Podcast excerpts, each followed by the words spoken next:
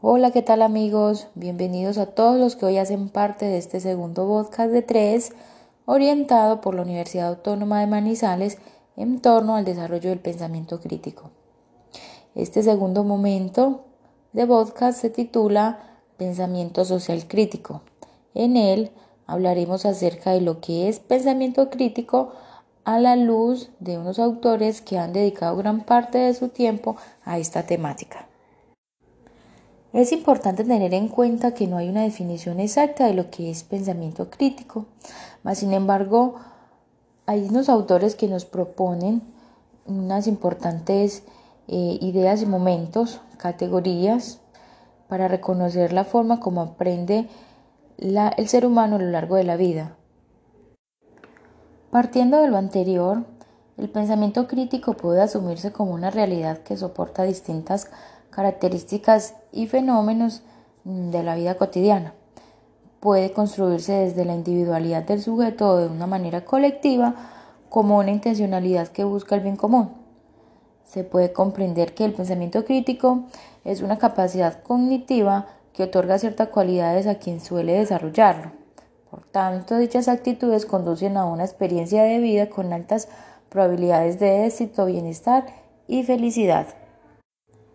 Este pensamiento crítico configura un andamiaje de cualidades cognitivas que devuelven el curso hacia donde se dirige la acción, es decir, muestra el camino a recorrer para llegar a un destino.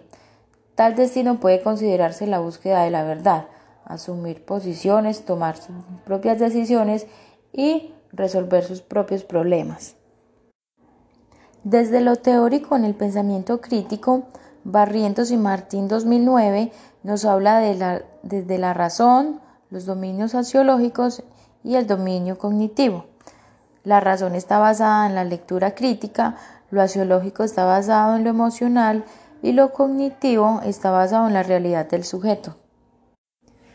También nos dice que el pensamiento crítico en la práctica educativa se relaciona con una idea de la escuela como un espacio de libertad cognitiva, ante todo antiautoritario, es decir, allí el estudiante asume su propio conocimiento con postura crítica donde puede estar de acuerdo o no con lo que se le propone en la escuela.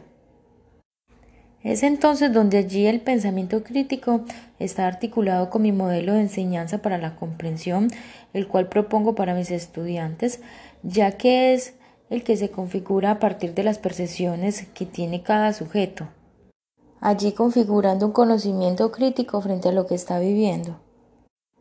Profundizar en el pensamiento crítico nos hace repensar la práctica educativa, ya que como lo dice Morales 2013, el lugar donde el pensamiento crítico ha tenido más influencia notable es en la escuela.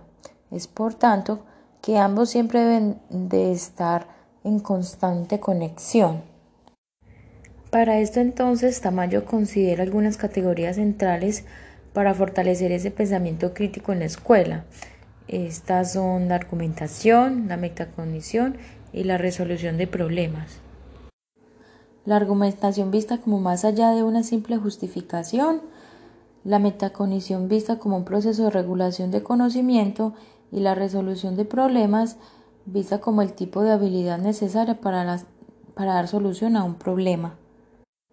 Para finalizar entonces, quien les habló fue Dora Hernández, con mucho gusto de compartir con ustedes este espacio y nos veremos en próximos momentos. Feliz tarde.